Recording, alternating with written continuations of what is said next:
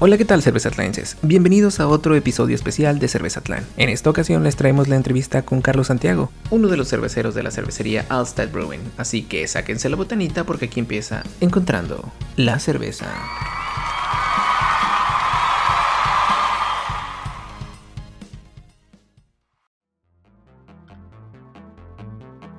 Hola, ¿qué tal? Si les está gustando el contenido de nuestro podcast y nos quieren apoyar, pueden hacerlo en nuestra página de internet cervezatlan.com, donde podrán donar utilizando el botón Cómprame una cerveza. Recuerden, cómprame una cerveza en cervezatlan.com. Hola, ¿qué tal, cervezatlenses? En este episodio tenemos la fortuna de tener aquí con nosotros a uno de una celebridad del mundo de la cerveza en Texas.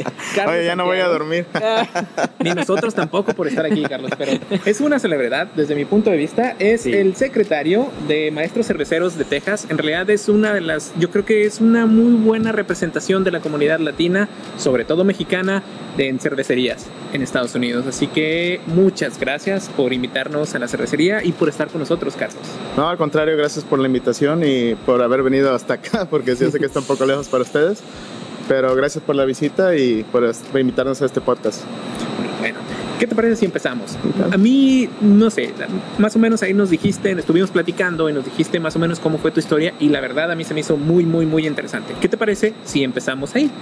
¿Cómo llegó Carlos Santiago a convertirse en esta celebridad de la cerveza en Texas? Bueno, ah, comencé en el, en, el año, en el año 2009, eh, cuando me moví de, de Veracruz, de mi pueblo natal, este, para aquí, aquí el estado de Texas. Este, yo llegué con la idea de, como pues, cualquier otro inmigrante, buscando, pues ya sabes, el sueño americano, buscando un trabajo, Sí. buscando opciones, este, especialmente porque pues, en este país hay que trabajar. Sí. Entonces, am, yo eh, apliqué en muchos restaurantes en la calle principal de aquí del pueblo, de Fredericksburg, eh, ya sabes, aquí en Sí. escasos 5 o 10 minutos de aquí donde estamos. Y apliqué, me acuerdo que fueron como 20 restaurantes diferentes para, para limpiar mesas, porque mi inglés pues no era el mejor del mundo. Y, y, este, yo lo que quería era aprender bien el idioma, ese fue mi, mi objetivo principal. No tenía ni, ni por aquí me atravesaba la cerveza artesanal, ni siquiera sabía que existía. Y el primer restaurante del que me hablaron al siguiente día de que mandé todas estas aplicaciones buscando trabajo fue Fredericksburg Brewing Company. Sí. Buscaban un limpiamesas. Y cuando llegué a ese lugar, miré que, pues miré tanques, miré gente haciendo cerveza y pues yo dije, oye, ¿qué es esto, no? Porque para mí cerveza, pues eran las clásicas que todo el mundo conocía en México. Este, y, y cuando miré que estaban haciendo cerveza y me, eh, pues me llamó la atención y dije, oye, me late este rollo, quiero aprender. El único problema, mi barrera más grande era el idioma. Entonces comencé este, limpiando mesas, limpiando baños, trapeando, barriendo todas las mañanas. Y al mismo, a la par, este, el maestro cervecero de ahí vio mi interés y lo que hizo fue eh, empezarme a entregar literatura cervecera. Me dijo, ¿sabes qué? Lo, antes de que tú quieras aprender a lo que sea que quieras aprender en la, en la industria, primero tienes que aprender sobre los estilos, este, la educación cervecera de pies a cabeza. Entonces yo empecé entre, trabajaba en las mañanas haciendo todas mis tareas y luego en las tardes me juntaba con ellos que una cerveza para platicar. Sí. Este, y, y me empezaba a hacer muchas preguntas sobre, oye, ¿por qué la cerveza es oscura? ¿Cómo tienes un Sí. color así? ¿no? Sí. Preguntas tan básicas a veces que son, pues ya en, esta, no ya en este en grado, pues sí, lógicamente es algo como que medio, pero puedes ver algo un poco, este, pues obtuso, si lo quieres pensar de esa manera, pero, pero son las preguntas que te llevan a ser quién eres, ¿no? Sí, en, sí. en cierto Sí, aspecto. todos empezamos. Sí, no, no sabes sin Totalmente saber válidas. nada. Yo cuando vi un estado dije, ah, caray, ¿por qué está negra? Sí, exacto. No, sí. No, o, o- o- o- o lo- la clásica la gente piensa que porque es oscura es pesada, ¿no? Sí. Sí, Y pues exacto. nada la- que ver. Sí. Este, entonces eh, me fui educando, educando, educando primero antes de por poder servir una cerveza incluso, este, educándome los estilos, este, eh, preparación, elaboración, ingredientes, todo este rollo, ¿no? Mm. Y antes de poder servir una cerveza, imagínate, después este, se me fue abriendo el, el campo en, en el mismo lugar y estuve este, trabajando, corriendo comidas, le llaman una posición que se llama Expo. Estuve Ok. corriendo Ah, sí. comidas a las, a las mesas y ya después me hice mesero y después me hice beer tender porque pues solo, solo sirven cerveza. Este, y después me hice manager del tap room. Ok. Y, este, y en, en cierto grado, la- desafortunadamente la posición de, de asistente cervecero pues nunca estuvo abierta como, como oficial. Sí. Entonces lo que yo hacía era un voluntariado. Ujú. Entonces me llegaba yo temprano y les ayudaba a hacer cerveza sin, sin estar en el reloj, en, en, Sí, este, sí, haciendo dinero, estaba como voluntario. Y ah, llegaba a las 6 de la mañana a ayudarlos a, a- a moler, a macerar, todo este rollo. Y a las 10 de la mañana ya, ya ponchaba ya para empezar a trabajar mis labores normales. Ujú. Y ya este, para las 4 de la tarde salía y les ayudaba la limpieza a ellos. Ok. Este, pero completamente de voluntario. Sí. Este, Oye, enséñame a utilizar líquido cáustico, enséñame a utilizar ácido, enséñame a utilizar este, cualquier tipo de cosas para limpieza, porque la, pues, o sea, cerveceros sabemos que el 90% de nuestro trabajo es, Es limpieza. limpiar, sí, El- sí. Si no sabes limpiar tu equipo, no puedes hacer cerveza. O si no quieres limpiar, tampoco O sea, te metas a no, no, no, or- olvídalo. Una de las recomendaciones que damos es, si no te gusta lavar trastes, llégale. Sí, olvídate. Y, y todo eso lo hice voluntariadamente, este, pero me estaban enseñando. Sí. O sea, estaba, Sí, sí, estaba sí. recibiendo educación y de gente, el maestro cervecero de que actualmente todavía está en ese lugar, él empezó a, cerveza, a hacer cerveza en 1989. Ah, caray, cuando Sí. yo nací. Este, desde el 89, entonces él fue mi primer mentor. Este, le agradezco mucho su, su ayuda. Eh, después, al, al tiempo, estuvo, se abrió otra cervecería que ya no está en el mercado, que se llama Pedernales Brewing Company. Ah, y ellos sí, hacían la cerveza Lobo. Sí. Y el jefe cervecero de ahí es súper amigo mío, John West, por cierto, que le mando saludos. Ellos también ganaron muchas Eh, medallas. sí, del sí, GBF sí, y sí, eso, también. sí, me de y él, él, este, él me invitaba también para allá y yo iba también como voluntario. Ok. Entonces ahí les ayudaba que, que enlatar, embotellar, que eh, me enseñaba todo el Sí. proceso ya diferente al sistema que teníamos acá. Entonces entre los dos sistemas pues, me estaba dando una mejor idea Ujú. y, y, este, estuve como voluntario, no sé, un año tal vez con ellos, pero yo seguía en mi trabajo normal en Fredericksburg Brewing. Sí. Eh, y ahí me fui desenvolviendo, estuve en, esas, en ese lugar, fue mi primer trabajo en Estados Unidos y lo tuve por 10 años. Órale. Antes de, antes de entrar a, a Allstat, donde estoy ahorita actualmente, eh, ahorita aquí ya tengo 5 años. En todos estos años que llevo, llevo viviendo aquí en Texas, este es mi segundo trabajo. Órale, qué chido. Y pues así fue como, como entré en la industria cervecera. Ok, entonces esto quiere decir que tú no tenías experiencia anterior en siendo cervecero casero. o No, sea, no, no, no, Directamente le entraste a los fierros. Sí, sí, sí. Sí, mucha gente, este, como lo comentamos antes de, ahora sí que en el behind the scenes, Sí. este, estábamos eh, platicando. eh, yo no tengo, no tengo este, experiencia de homebrew, Homebrew. eh, en lo absoluto. Y aquí en los Este, Estados Unidos es muy común, ¿no? Que cerveceros empiezan así de hacer homebrew pues, y se meten eh, a... Yo creo que en todos lados. Este, yo con cerveceros que he platicado, Sí. tanto de México, incluso de, de empieza. Sudamérica, o incluso un par de alemanes que, que han venido aquí que también tienen, eh, eh, conozco uno ingeniero maestro cervecero de Múnich, um, que ellos también, o sea, pues empiezan con el homebrew y para mí, pues fue, crea- fue al revés, yo empecé a, lo, me aventaron a un sistema de 15 barriles, órale, aviéntatela. este, ya una cervecería ya establecida.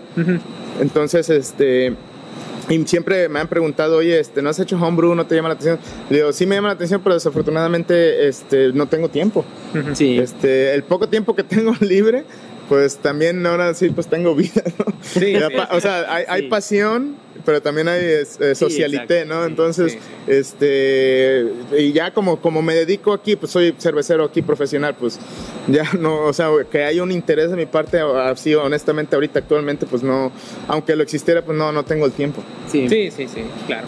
Pues eso está muy padre, es una historia muy interesante desde Sí. mi punto de vista, porque así como nos, nos hemos platicado, ¿no? Generalmente es, haces cerveza en tu casa, te gusta el pedo Sí. y luego ya Te brincas, a- pero en tu sí. caso fue como que, órale, vas a empezar en la cerveza comercial y, y, y qué bueno porque en realidad nos damos cuenta del potencial que tenemos como latinos y que y, y totalmente es algo súper aspiracional porque pues ya trabajar en una cervecería tan grande como esta no, no cualquiera. Sí, y All- All-Star es muy reconocido, no sé si los ya, ya vieron el otro episodio, pero han ganado varias medallas de oro, este, y no en categorías, o sea, son categorías muy populares como la Es- Helles. es- ese es otro punto importante que me gustaría eh, platicarles que tanto mi primer mentor como el segundo y este tercero que estuvo aquí, que fue el que me contrató en Allstat, Sí. ah, el que me contrató aquí en Allstat es ingeniero maestro cervecero egresado también de Múnich.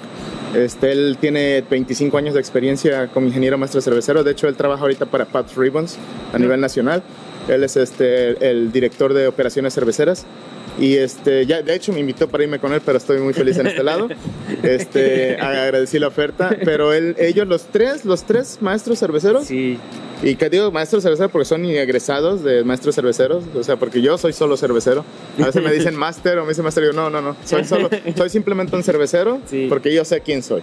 Este, tampoco me lo voy a dar de lujo. Qué chido Pero- de poder aprender de personas así, con Claro. tanta experiencia, ¿no? Sí, este, y los tres me enseñaron primero a hacer una cerveza lager antes de hacer una cerveza ale. Me dijeron pues, que para, para ser un buen cervecero, primero haces una lager y después haces una ale. ¿Por qué? Porque la lager es la más difícil. Una vez que hagas una Sí. lager, el mundo se te va las puertas de la de industria cervecera se te van a abrir. Sí. Sí. Y yo empecé así, empecé, empecé en la educación de lagers primero. Y ya después eh, empecé a hacer ales, pero yo primero, primero, desde ini- los inicios de hace 14 años estuve haciendo lagers primero. Sí, nosotros ya hemos hablado en el podcast que las lagers son las difíciles para hacer porque si algo te sale mal, Se- lo vas a va notar. ver. Porque Sí. tiene- ah, claro, claro, los es- defectos. Es Ah, muy fácil de percibirlo. Cuando hacemos IPAs o algo ahí, échale más lúpulo y con eso enmascaras lo que Lo quieras, tapas. cabrón, lo que Sí, quieras claro. le echas. Pero una lager sí está difícil. En mi caso, yo empecé con ales porque el Fernando me dijo, ¿sabes qué? Está muy, verde, empiézale con las, las. Le dije lo opuesto. Y ahí empecé y últimamente me he movido hacia las lagers, ya que conozco mi sistema, ya que he leído un poquito más y todo. No, y, claro, también debo aclarar esto, o sea, eh, eh, los tres, estas tres personas que son mis mentores, los tres me enseñaron a hacer lagers primero, pero porque ya contaban con, ya contaban con el equipo. no, Sí. Contaban ya, con el equipo, con las herramientas, con los insumos.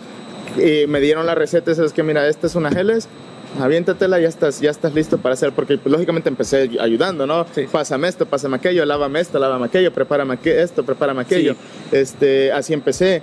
Y en, no sé, creo que fue un lapso de tal vez un año cuando me dijo, sabes que ya estás listo, aquí está la receta, yo solo te voy a observar. Y la primera, sí, ya, ya en mis manos fue una, fue una Geles, una Mm. Geles, este, ya que fue mi responsabilidad completa. órale. ¿Y cómo te Este, salió? Eh, creo que bien porque se vendió, pues se vendió a la perfección. Y este, y, pero vuelvo a repetir, o sea, cuentas con los insumos, cuentas con Sí. el con el equipo el equipo adecuado para hacerla. Este, tienes a una persona de tantos años de experiencia atrás de ti. Sí. pues, Entonces sería el colmo que no te salga bien, ¿no? Sí, o sea, sí, sí. sí, o sea, lo, lo- lo vas a hacer bien porque lo vas a hacer bien. Sí. ¿Por qué? Porque cuentas con todas las herramientas a tu alcance. Si no las aprovechas, pues discúlpame con toda la, perdón de la palabra, pero eres un tonto. Sí, sí, sí, sí, claro. Oye, y tenemos una duda. Ya en cervecerías comerciales, ¿de qué se encarga un cervecero profesional? ¿Cuál es tu día a día? O sea, llegas, todavía mueles, o nada más tienes gente que te ayuda, échame el grano para acá, muélelo con tal. Y también me me imagino sé. que la experiencia en una cervecería como All Star es muy diferente a una, una- un día general para una cervecería como Fairless. Sí, son- son- son- El sistema es completamente Eh, son, diferente. eh, ¿no? son dos cervecerías completamente diferentes. Este, eh, All Stars es una cervecería de producción. En Texas, este, las licencias son brew pops y, y producción. Sí, ¿no? Entonces, esta es una, eso es una eh, producción. Este, Praxis Brewery es una brew pop. Este, la gran diferencia es que la brew pop eh, te permite tener comida, este, porque por eso nosotros tenemos, di- di- eh, son dos compañías diferentes, el eh, El All Star restaurante. Y All Star Brewery. Ah, ok, Son, no somos el, el mismo dueño, pero dos, dos compañías diferentes. Nosotros le vendemos cerveza de aquí allá al lado. Ah, ok. Sí, este, por, por ley. Entonces, el Fraser Brewery es una brew pub. Entonces, en Fraser Brewery hacíamos dos lotes a la semana Y de 15 barriles. de 15 barriles. Aquí hacemos, este, son que 12, son dos, 16 lotes por semana. Y es lo que 30 hacemos y son de 25, hectolitros, 20 sí, 30, 25 eh, 30 hectolitros, este, 25 BBL cada uno. Este, entonces producimos un total de 400 barriles a la semana. Híjole. Eh, entonces sí es muy, Muy muy, diferente. diferente. Aparte, o- eh, Frankfurt Brewery es un sistema de 15 barriles, pero son, son este, es un sistema de 15 barriles completamente manual. Ok. O sea, si acá es, es como un homebrew, pero de 15 barriles, imagínate. Sí. Entonces, este, aquí no, aquí es automatizado. Eh, tenemos eh, silos o silos este, en inglés, Sí, que son los que donde almacenamos la, nuestra base malta. Este, solo agregamos poca malta a mano que son las maltas especiales. Entonces, este, el día a día es muy diferente de aquí y de allá. Eh, por lo mismo de que aquí hacemos mucha más cerveza y allá nada más era el maestro cervecero y pues tu servidor. Y aquí somos un equipo de tres en el departamento cervecero porque pues es una cervecería un poco grande, entonces tenemos varios departamentos. Está logística, está mantenimiento, está este laboratorio o control de calidad, está producción, está sellers y está cerveceros. Entonces en cerveceros somos tres, está el jefe cervecero, otro cervecero y tu servidor que trabajamos los tres en conjunto. El jefe cervecero técnicamente se dedica a las tareas como maestro cervecero, que es solo papeleos. Este, él hace el trabajo más eh, que los, los, los horarios, este, el- Programar programar todas la- las semanas, este, ¿Es los como el insumos. manager? Sí, podría ser. Se la podría hacer. Y, eh, y él es el manager porque cuenta un poquito más de experiencia, pero los tres, los tres cerveceros estamos igual, tenemos la misma certificación en ciencias de la elaboración de cerveza. Ok, Los tres. Entonces, este, eh, pero él entró antes que yo. ok. Entonces, este, pues lógicamente por, por jerarquía, pues tiene la posición donde está. Este, no hay mucha diferencia entre en, en los salarios. Este, nos va bien, gracias a Dios, la compañía nos trata muy bien. Pero el día a día de un cervecero profesional aquí en Allstat es am, revisar tu schedule. eh, desde, lógicamente, desde el viernes ya tienes el schedule de la semana que viene, del horario. Ok. Entonces empezamos, decimos, bueno, yo mi horario personal trabajo de martes a sábados. Este, porque los sábados me gusta venir aquí, como hoy esta mañana, ya ves que que les comenté, Sí. vine temprano porque hice una MyBook. Este, entonces empecé a las 5 de la mañana, para las 11 de la mañana había terminado y ya yo regreso hasta el martes a la cervecería, por la excepción de ahorita. Pero este, o sea, me va pues bien, de los sábados puedo, me, yo cojo mi horario y ya veo yo lo que hago aquí. Pero lo que es de martes a viernes, eh, soy el segundo turno cervecero. El primer turno, el cervecero empieza a las 4 de la mañana, yo llego aquí a las 9, 10 más o menos de la mañana y vengo, este, ahora sí que tomando las riendas de, la operación cervecera de la Brewhouse a las 12 del día, que es cuando se retira el otro cervecero. Pero esas dos horas antes, lo que hago es revisar el tanque que esté disponible que vayamos a usar el día siguiente, lo preparo. Lo preparo, lo dejo listo. Si hay que transferir levadura, la hago. Este, porque el cellar, el departamento de cellars aquí se dedica más a lo que es filtración y centrifugación Ok. están más dedicados a ese rollo. Entonces los cerveceros, que como les digo somos tres, nos dedicamos a la preparación de tanques que vamos a usar para, para elaborar la cerveza. Este, ya una vez que ya está terminada de maduración, ya ellos, el cellar se encarga de la, de la centrifugación y filtrado. Entonces yo llego en la mañana, pues lógicamente yo ya sé el horario y ya sé la cerveza que estamos haciendo. Entonces yo ya llego con esa idea y si hay que moler grano, pues, se muele, no hay ningún problema, lo tengo que hacer porque es parte de mis de- de, pues, todo lo que hago en, en- en la compañía. Este, muelo grano, este, empiezo macerados, puedo terminar los lotes, este, hago papeleos de los lotes, todo este rollo. Este, mi jornada empieza, como te digo, 9, 10 de la mañana y termina alrededor de entre 5 y 6 de la tarde. Ok. De, de martes a viernes. También te tienes que enterar de hacer como contar las células de levadura. Sí, tenemos- ¿También haces eso o hay otra persona? Sí, no, no, no, no eh, eh, dependiendo. Si, si lo voy a transferir de una segunda, tercera, cuarta generación, Sí. yo lo hago. Si es directamente de la propagación, Sí. primera, esa la hace el laboratorista. Ah, ok. Entonces, el laboratorista se encarga de la del conteo de células si viene de propagación. Si viene de una transferencia que ya viene a partir de una segunda generación, me encargo yo. Pero tenemos un contador de células. Ah, Oh, ok. O sea, Pues contamos con todas las herramientas para no fallar en ese sentido. Entonces aquí tienen un laboratorio que se encarga del manejo Sí, de, sí, de contamos con laboratorio que es el control de calidad, que es para propagación, como te digo. Ya cuando se trata de transferirle de una segunda generación en adelante, me- el cervecero se encarga. Ok, ok. Y contamos con, con- con el equipo necesario para hacerlo. Ok, ok. Eso es parte de las de, de mis eh, ahora sí que de mis operaciones que hago del día a día. Este manejo de te digo tanto transferencia de levadura, preparación de tanque, este eh, molienda, macerado, o sea, eh, estoy capacitado para hacer todo desde el inicio al fin. Ok, ok. Bueno, nos dimos cuenta que utilizan fermentadores de 100 BBL.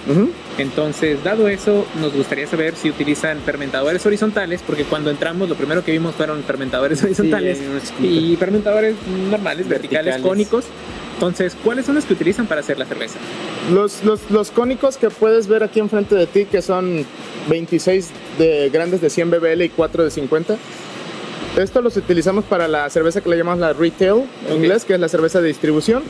Y los, eh, los horizontales que están aquí a tu izquierda, esos los utilizamos para cervezas exclusivas, para el taproom.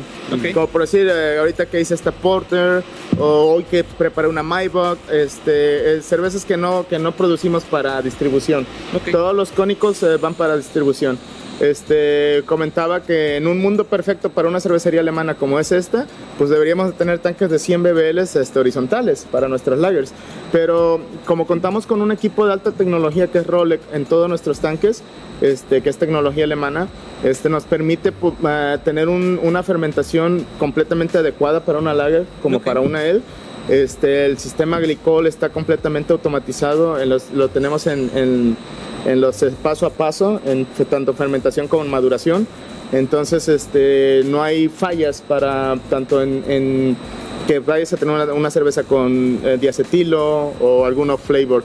Este, estamos completamente ya eh, tenemos ya la experiencia de manejar los, los- todos los tanques de una manera correcta en tiempo y forma para que no haya no existan fallas.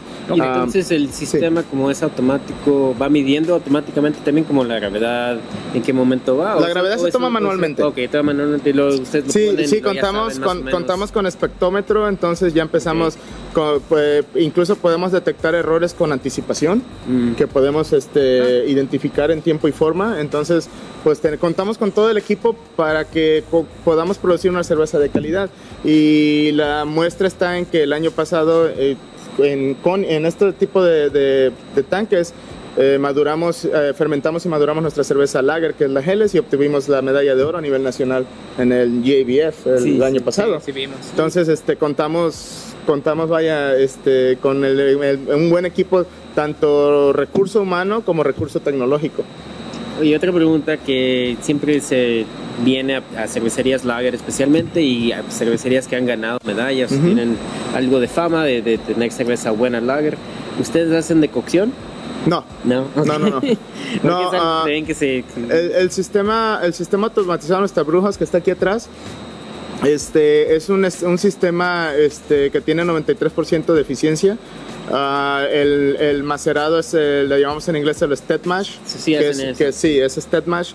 Entonces, este, va paso por paso tanto la conversión de Sí. azúcares este, en, los, en los tres niveles de temperatura, dependiendo de tu receta, por supuesto, Sí. qué tipo de cerveza estás elaborando. Este, todo se controla desde el control de cuarto de control. Allá contamos con tres computadoras diferentes, las tres Sí. son independientes y las tres cuentan con el mismo software. Entonces, como somos tres cerveceros, por eso tenemos tres computadoras donde vamos manejando y controlando tanto temperaturas, flujos y, este, y, ni- y niveles en cada tanque. Entonces, en cierto momento, como es automatizado en cierto momento del día, como producimos 400 barriles, producimos cuatro lotes en un Sí. día, en 12 horas, eh, en cierto momento del día tenemos tres lotes trabajando al mismo tiempo. Entonces tienes un mash lleno, tienes un lauter lleno y tienes un kettle lleno al, Al mismo, mismo tiempo. tiempo, sí. Y estás manejando temperaturas y controles de flujo en los tres lotes al mismo tiempo, todo automatizado y todo desde tu computadora. Mm. Órale, qué chido. Sí. Sí. Ah, a veces es chido. Sí. ¿Por qué Oye. no es tan chido a veces?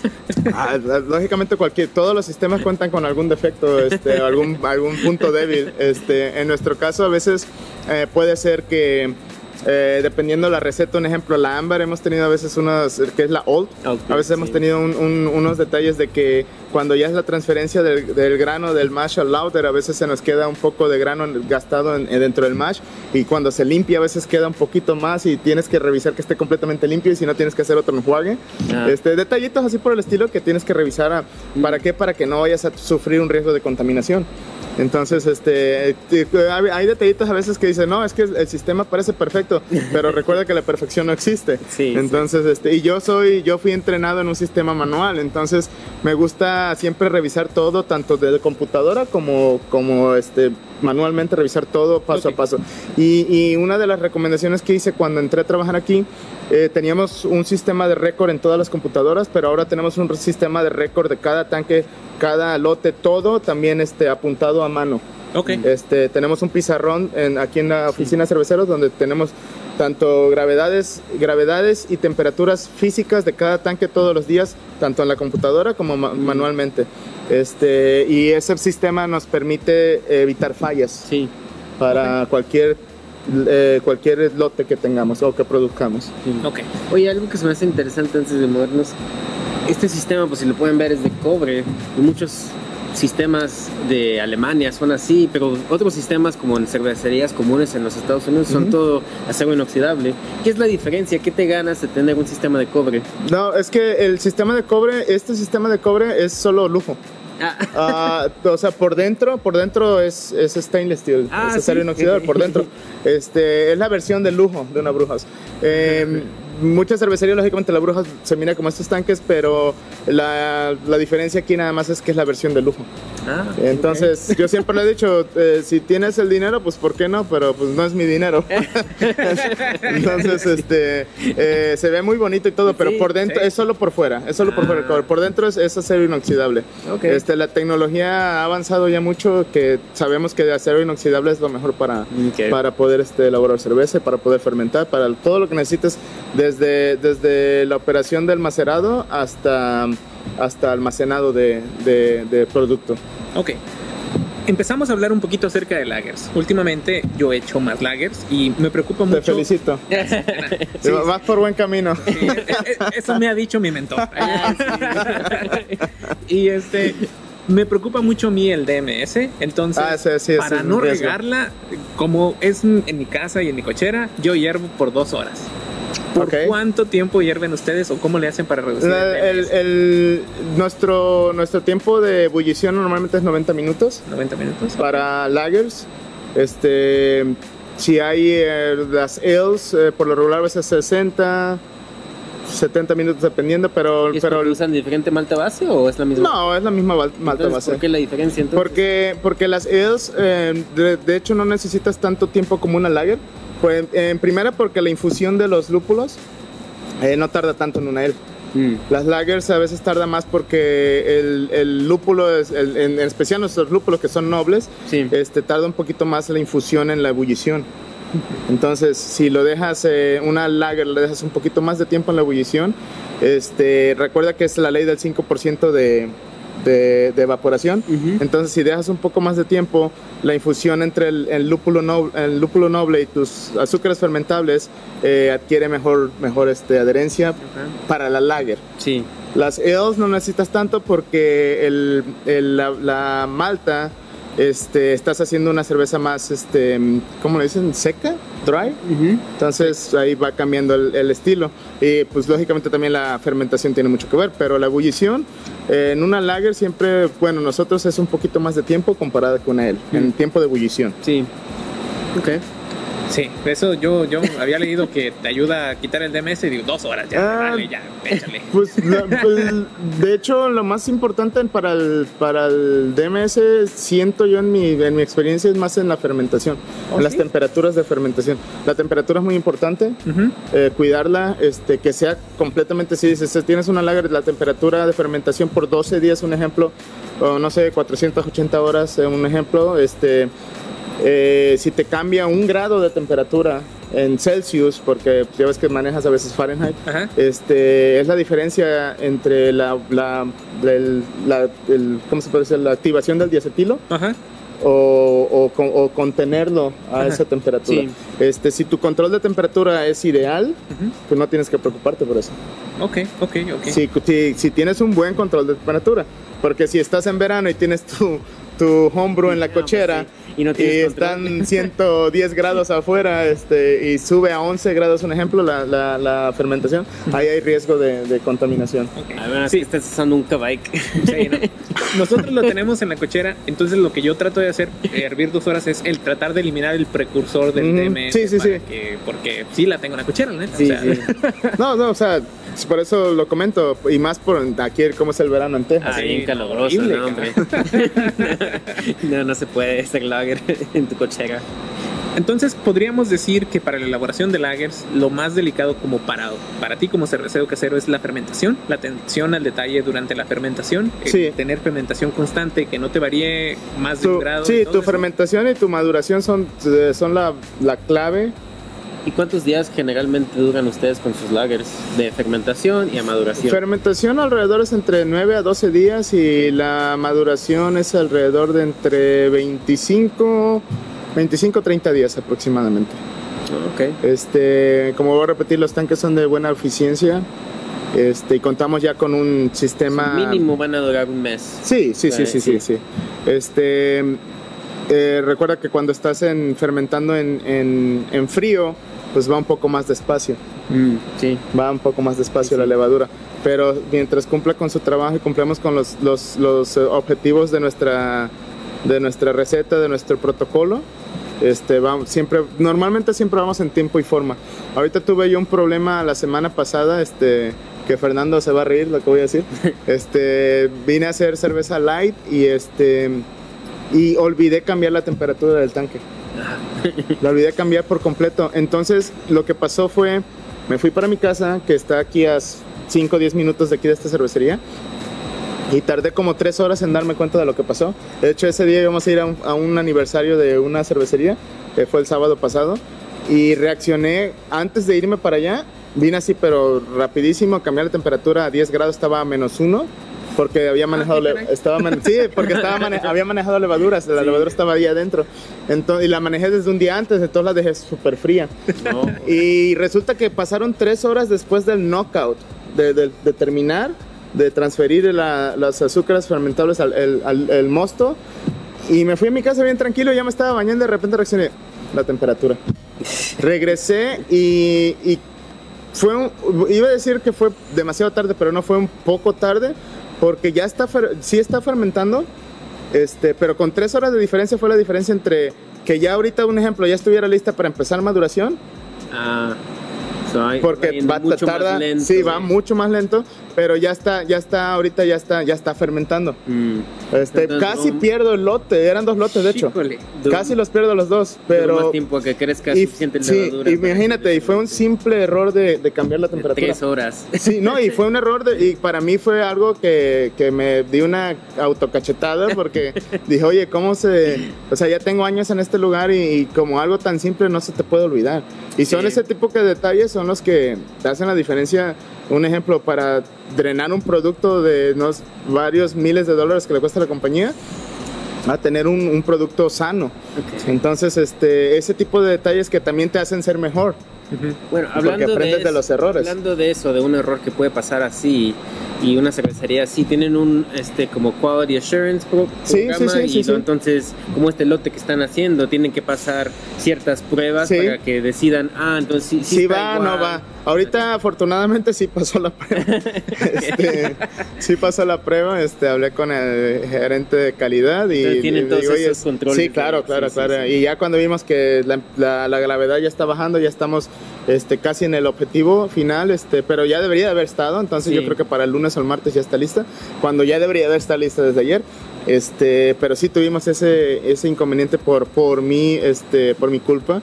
Pero son ese tipo de detalles que siempre hay que poner atención. Sí, sí, claro. Siempre, siempre. Imagínate, yo que ya tengo años aquí en esta, en esta cervecería y se me haga un detalle de esos, pues, o sea, pero pues soy humano. Sí, no, no, todo, sí. Y, y creo que es algo muy normal, o sea, generalmente la cerveza se te echa a perder por esos errores pequeños. Sí, claro. O sea, incluso en cervecería, cuando- siendo Sí. cerveceros caseros, Ah, claro. donde la riegas es donde piensas no, que menos la puedes y, y regar. me imagino que debe de doler. No, sí. Porque, o sea, eh, eh, hacer cerveza es un arte, pero también es una friega.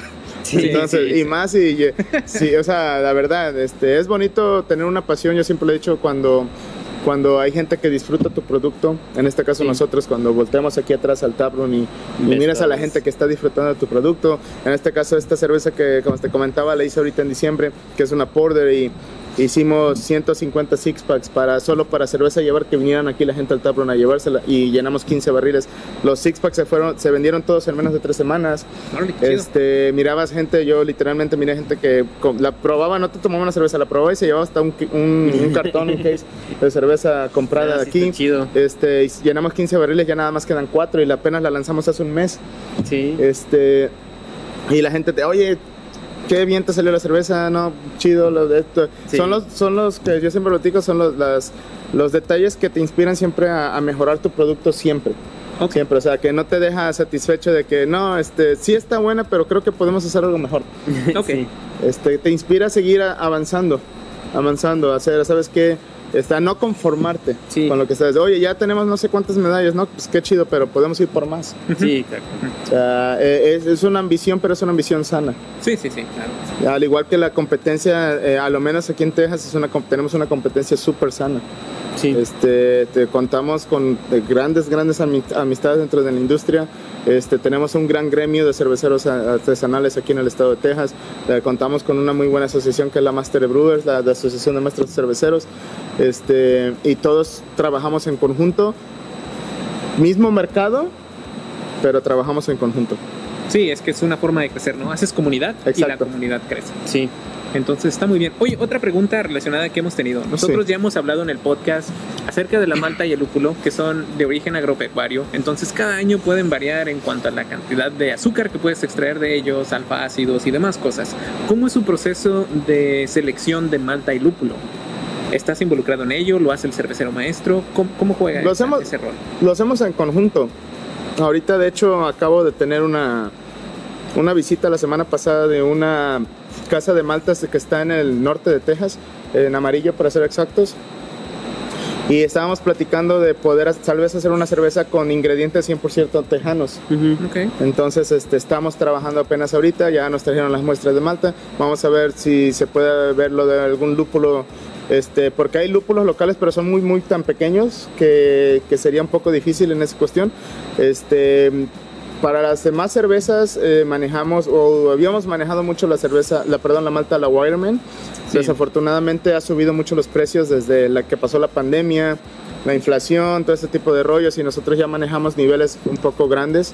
Entonces ya empezamos a trabajar con ciertas alternativas, como en este caso con los amigos de Ryan Sons, este, que es otro tipo de malta que, que cumple con, con el protocolo de calidad dentro del, dentro del departamento de calidad del departamento cervecero, porque yo, puedo, yo no puedo decir, sabes que mira, esta malta me late sin la aprobación del departamento de calidad. Sí. Oh. Sí. O sea, yo, yo, yo sugiero. Entonces tienen como en ese momento que van a escoger Rarensons, Sí. la Pilsner, entonces Sí. tienen que hacer un lote y luego pasarlo por Quality Sí, Assurance. No, no, no. Antes de hacer el lote, primero eh, quali- qua- quali- Quality, Assurance lo que hace es, ok, la, la, la manejan en el laboratorio la malta para ver si, Ah, si es, ok. si es este, si cuenta con la calidad necesaria para cumplir con los estándares de nuestras cervezas en el mercado. Sí, sí. Ah, Sí, entonces ya de ahí podemos hacer un lote primario, un piloto y ya vemos qué onda. Pero Mm. igual con los lúpulos, igual con la levadura, especialmente la levadura, igual con el agua, el perfil del agua. Este, yo doy una propuesta, digo, oye, ¿cómo ven este perfil? ¿Cómo ven esta malta? ¿Cómo ven este lúpulo? ¿Cómo ven esta levadura? Y ya el departamento de, de, de control de calidad me dice, va, dale, Sí. ellos me dan luz verde. Sí. Y ya de ahí pasamos de un piloto a, una, a un lote más grande. ok. Una de las cosas que nos hemos dado cuenta al estar aquí en Texas es que el agua es dura. ¿Tienen Ah, sí. sistema de filtrado? Tenemos, tenemos un sistema de, de osmosis inversa, Ok. pero recordemos que osmosis inversa pues viene el agua neutral. Ujú. Todo lo que hacemos agregamos minerales como cualquier otro cervecero, como cualquier otra cervecería. Este, agregamos los minerales para cumplir con el, el perfil que tú estás buscando como cervecero para tu, para tu cerveza. Ok. ¿Y eso lo haces como cervecero, este, como uno de los cerveceros que hacen eso, o tienes que trabajar en conjunto con el químico? Es, de- O- es, es dependiendo, un ejemplo, si, si tu receta es 100% tuya, este, yo manejo el perfil, un ejemplo, desde los inicios de la base de la receta, está el perfil del agua y ya lo único que hago es darle el perfil del agua al químico y ya el químico, bueno, en este caso el microbiólogo, ya el microbiólogo lo que hace nada más me dice, ¿sabes qué? Este, está, está bien el perfil o te recomiendo cambiarle esto, te recomiendo agregarle Sí. aquello. Mm. Me da un, un- un consejo en ese caso, pero yo al final de cuentas tomo la decisión. Ok. Porque al final de cuentas pues va a ser tu cerveza. Sí, sí, este, Las, la mayoría de las cervezas que tenemos son de, de- de, eh, pilotos que van al taproom, Ujú. porque las que tenemos en, en distribución apenas son que 3, 6, 7 con la Pilsner que no está ahí. Este, entonces, pero allá tenemos 20 diferentes. Sí. Entonces, las que van, las que van para exclusivas para el taproom, el- te- tienes una carta más abierta. Y las que están en distribución, que estas recetas ya vienen desde los inicios de la cervecería, excepto por la IPA tal vez o la Light, Pero yo cuando llegué aquí, este, ya teníamos la Jefe Bison, ya teníamos la Kolsch, ya teníamos la Old, ya teníamos la Lager. Entonces ya nada más es duplicar la receta. Este, yo siempre platico, esto es una cocina gigante. Sí. El maestro cervecero es el chef y yo como cervecero soy el cocinero. Él me da la receta para hacer el plato y el plato es la cerveza. Sí. Sí, sí, claro. Sí.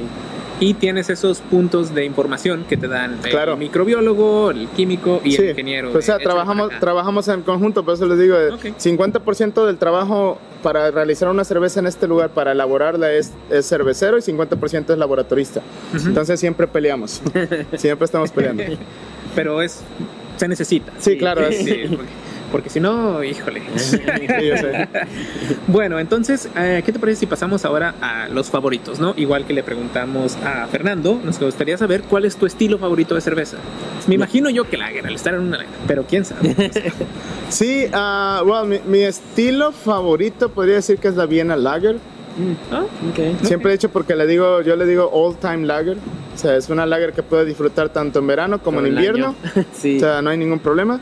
Este, mi segundo, lógicamente, es Helles. Ok.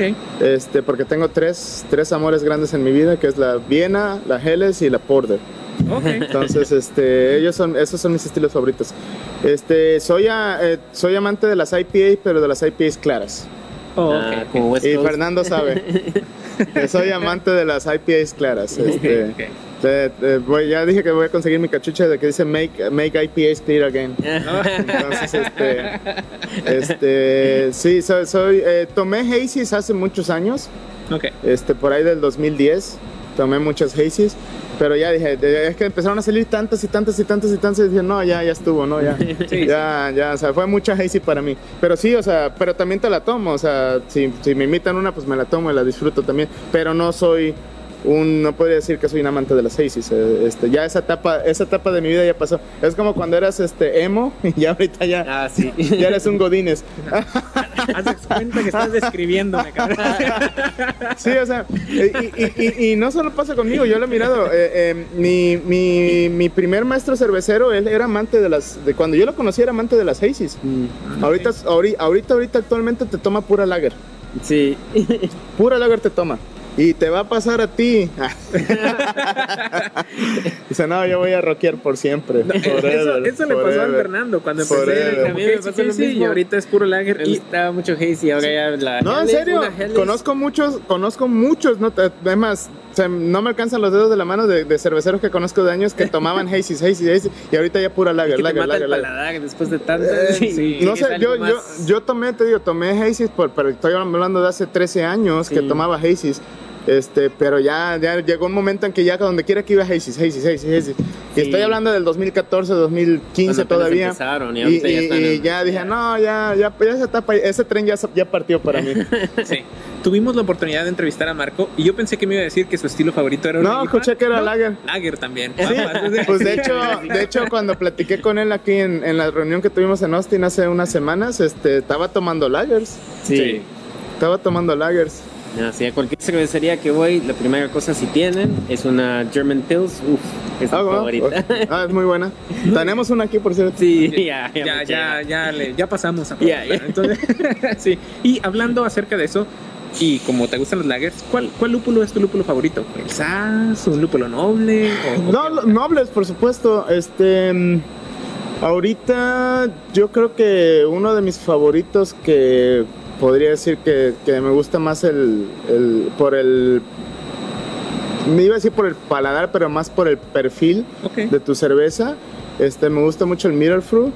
Ah, sí. Este, puedo decir que el Perlé también. Y este, mm, ahorita para esta utilicé el Wilmet, que es Wilmette, este, sí, que es, pues es eh, inglés, pero pues cuenta con, todavía está dentro del perfil de, de lúpulos que te permiten obtener cierta, cierto aroma, cierto, cierto este, eh, el finish que le llaman en el paladar. Eh, pero sí, la mayoría de los lúpulos, de los lúpulos nobles, pues, pues cuento, o sea, son los que uso día a día, ¿no? este, los perfiles eh, eh, de, de los lúpulos, bueno, ahorita de hecho, pues ya sabes que hay una infinidad, ¿no?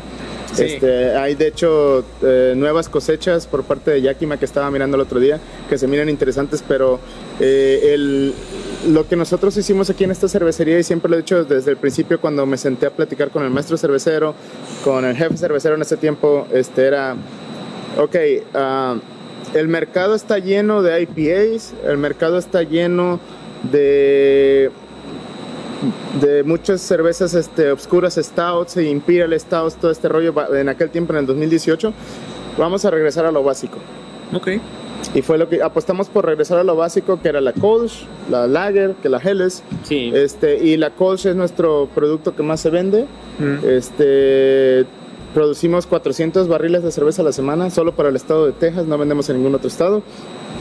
Este, y, y el 70% de nuestras cervezas son cervezas súper ligeras, fáciles de degustar, este, a estilo 100% alemanes, con una mano mexicana, bueno, dos. dos manos mexicanas. Y no son estas, ya hablo, hablo por Fernando. Sí, sí, y este. y- Cuatro, y entonces. con cuatro manos este, mexicanas y este y, y, tiene- y, o sea hemos crecido en un ritmo impresionante Eh, solo para darte una idea en 2017 vendimos 1200 barriles 2018 pasamos a 2700 2019 pasamos a 5000 eh, 2020 Sí. cuando fue la pandemia duplicamos sub- subimos a los 8000 barriles este 2021 vendimos por ahí de los 11000 12000 barriles este el año pasado casi llegamos a los 14000 que es la meta de este año rebasar los 14000 para poder pasar porque seguimos créanlo o no seguimos siendo en la categoría de microcervecerías Sí. para la Brewers Association. Entonces, este, estamos trabajando en eso y nuestras cervezas son cervezas light. Sí. Entonces, este, apostamos por lo básico, regresar a lo básico y, y creo que fue ya fue una alternativa diferente para el, para el amante de la cerveza ligera, para el amante de, la, de una cerveza ligera, pero con un mejor cuerpo Sí. que se hace en- aquí en Texas. Este, de manera local, ya ves que los tejanos son amantes de, lo, de apoyar su, su- el mercado estado, local, ya sí, sé, local, tenemos el logo de Go sí. Texan. Sí, digo, el Entonces, Fernando fue hecho en Texas. Ahí. y con amor. Sí. Bueno, es lo que pues, nosotros pensamos. Pero sí, eso es, Obviamente eso es están que... haciendo algo bien porque han ganado varias ah, medallas en diferentes ah, competencias. Y todo, Sí, y no, se no, no, nos ha ido bien y, y no nos podemos quejar. bien. Este, aparte la, la compañía se ha encargado de, de, pues, de nosotros como empleados nos tratan muy bien y como vuelvo a repetir, nosotros cuando necesitamos algo para o cualquier equipo para una mejor elaboración de la cerveza, ellos nos lo proporcionan. Entonces, por alguna razón eh, nos está yendo bien. Eh, no tenemos excusas para hacer una cerveza que no sea buena. Sí. Sí. Bueno, pues muchas gracias. Por ahí trajimos cervezas de las que hacemos en casa. Quizá no sean de tu agrado porque son hazy. Sí. Y Lo probamos, no hay problema. no- nos gustaría que nos dieras, no sé, tu retroalimentación para ver. Y, y échanos. O sea, Sí, a nosotros no nos importa. A ver, si nos dices a- a que ver. está mal, está mal. Entonces, e- es, difícil encontrar este, retroalimentación objetiva. Honesta, sí. Yo se la doy a mis vecinos y tengo solamente uno que sí es honesto. Los demás me dicen, cerveza gratis es buena lo que me den. No, güey. Entonces, Ah. es, es- es difícil. Lo vayas a encontrar. decir como un vecino también que tengo que me dice todo, todo, todo lo que emborrache. Ah, Sí, no, no, no, no. Entonces es, es, es difícil encontrar un, un- alguien que, que sí de veras le mueva a lo de la cerveza y que te diga qué onda. Entonces nos, nos ayudas Sí, claro. a probarla y nos Claro. dices qué onda. Ok, bueno, entonces vamos a servirla y, y nos dices qué te parece. Claro que sí. Ok. Bueno, pues vamos a empezar con la de Fernando. Y hizo una hazy y ahí la queremos que nos pruebes y más o menos nos dices tú qué es lo que alcanzas a percibir y si te gustó y no. Sé honesto. Mientras no me ruede la, la lagrimita. oh, wow. Y en esa tiene, es una Hazy Light, creo que es de 5.6 Sí. 5.7% de alcohol. Y usé Strata, HPC 386 y poquito Citra también. Creo que Citra es el, Dominante. el dominante Sí. en, en, pues yo creo que en la mayoría, ¿no? Sí, es lo que sentí también. Aunque nomás usé como 20% Citra, creo que dominó todo lo demás. Tiene buena retención, que eso es importante. buen, un buen aroma. Y mira que no soy juez, ¿eh? No, pero sí le sabes. que- Mejor que nosotros. fácil. Ok. Am, Hoy me gusta el finish. La levadura que usé es una levadura coach también. parece. la cadena, la strain. Y es este, el Fruit, creo. Ok. Es Coach 2 de Omega. Omega anda muy de moda. Sí. Es que nos Mm. dejaron de vender la otra. ¿Sabes? Este, ¿te- ¿Tienes la idea del IBU? 24 Mm. por ahí. 20 Sí, estaba. Ligera la Sí, quise, se me hace ligerita. la quise hacer ligera porque supe que el nivel de alcohol iba a ser ligero. Entonces dije, pues no quiero hacerlo como de 30 porque no quiero que esté súper amarga. Mm. Entonces quise tratar de agarrar un balance. So, hice como 20 23 IBUs Sí, este. calculados, pues, porque no los puedo medir. Sí, está este. Creo que eh, dentro de los estándares se me hace un poquito ligera en ese sentido del IBU. Un poquito ligera, un poquito abajo. Este. Pero. eh, ¿Necesitas una escala? Como ¿Del 1 al 10? Sí, claro, Como lo lo que, que quieras. Quiebra mi corazón. No, no, no, no. No, no. Te podría ser honesto. Ah, en una escala del 1 al 10, solo porque se me hizo un poco más ligera por ser IPA. Este, creo que uno busca más en las IPAs un poquito más de amargor. Este, creo que eso podría cambiar un poquito en, en, en la- en tu suma de, Ujú. de lúpulos. Y igual con la levadura, porque tiene mucho que influir también este, la cadena que estás usando. Ah, yo la dejaría, honestamente, eh, la dejaría en un 7.8 subiendo a 8. Ok. Este, o sea, que digo, no está mal, pero no está Sí. excelente. Está sí, bien. sí. Pero, Pero- pero, pero- vuelvo a lo mismo. Mi, mi, lo que ahorita me está a mí, eh, lo que me queda pensando es, creo que podría ser un poquito más amarga. Ok. Sí, para mí lo que yo estaba buscando, no necesariamente un I- una IPA así siguiendo el estilo, pero es más una IPA ligera porque no, no me gusta tanto el alcohol alto. Sí, sí, sí, sí. Quise una IPA ligera, pero sí. Ah, supongamos, y, y yo lo que busco un ejemplo aquí es, este, como dices, es veintitantos IBUs. Podría ser eh, subirle cerca de 10. 30.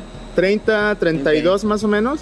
Este, que se, que, porque ahorita es lo que estoy sintiendo en, en, en el- mi paladar es más el, el, el sabor de lo que viene siendo como que una cerveza normal, en lugar de, de ese lúpulo que te gusta sentir al final de una IPA, Ok. de una buena IPA. Entonces, este, creo que lo, es lo único que siento yo que podríamos cambiar ahí. Ok, muy bien. Este, pero sí, de ahí en fuera este, está completamente bien.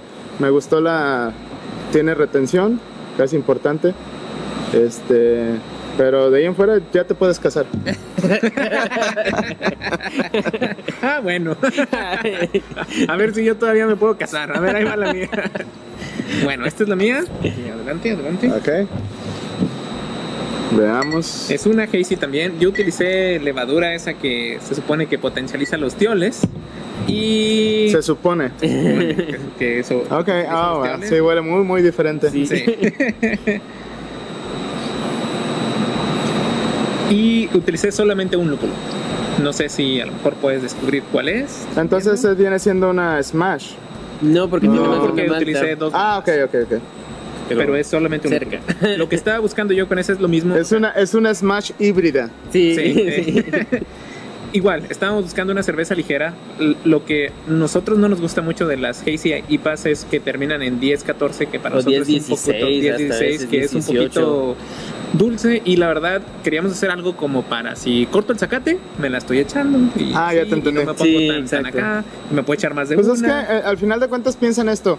Una buena IPA tiene que ser refrescante. Sí. Una buena IPA. Sí. O sea, no te tiene que hostigar, porque eso es lo que muchas IPAs hacen. Te hostigan. Sí, sí. En, en el, en el lúpulo, en la levadura te hostigan. Y este, pero una buena IPA es como cualquier otra cerveza, tiene que ir balanceada.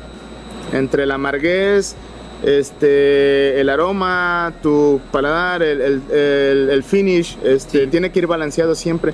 Mucha gente, mucha gente no comprende eso, que, que, "Ah, es que la quiero súper amarga. Sí, sí. Pero cuando son los dobles IPAs, eh, los Imperial IPAs, o incluso he visto triple IPAs que están arriba de los 100 IBUs, que no entiendo esa escala, porque supone que del 0 al 100 es el tope. Y no se puede Y medir. dices, no, que siento y cacho de IBUs. ¿Cómo, ¿Cómo está eso? No entiendo. Pero este, pero pues también ya son cosas de la BCJP y todo este rollo, ¿no? Sí, sí, sí. Pero este pero sí, tiene que ser balanceada, como lo dices tú, ok, yo puedo, tú puedes disfrutar un IP en verano, Sí. Sí. siempre y cuando se esté bien balanceado y que sea refrescante. Al final de cuentas, no deja de ser cerveza. Sí. Al final de cuentas, no deja de ser cerveza. Muy bien. Ah, exacto. Entonces déjame probarla. Ok, pues tiene muy buen aroma. Muy bien.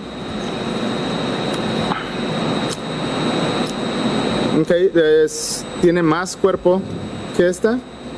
Definitivamente. Ok. Mm, ok, ah, será tal vez porque mi paladar ya está muy, muy, este, ahora sí que mu- más para allá que para acá, porque también se me hace un, po- un poquito ligera en el IBU. Ujú. Se me hace un poquito más, pero, pero entiendo el, el, el por qué la hiciste de esa manera, como tú me estabas comentando, porque la quieres Sí. disfrutar en, tu, en tu patio trasero. Sí, sí, sí. Creo que- creo que la de tiene más que la 41 mía. IBU. Ujú. Más lo que tiene es 6% de alcohol. Tiene gravedad Sí, final. sí, definitivamente Sí, tiene más- un poquito más. Sí, tiene gravedad final de 1.007. Entonces, Que la, la gravedad final de él está más baja que esta. Creo que esta era en 10, 12 y esa es 10, 1.00. Ok, am, te podría decir honestamente que está bien. eh, creo que le falta un poquito más de retención. Esta tiene mejor retención. Creo que es el- el- un pequeño detalle ahí, porque eso es importante. sí, sí. Este. Haces carbonatación completamente natural, ¿verdad?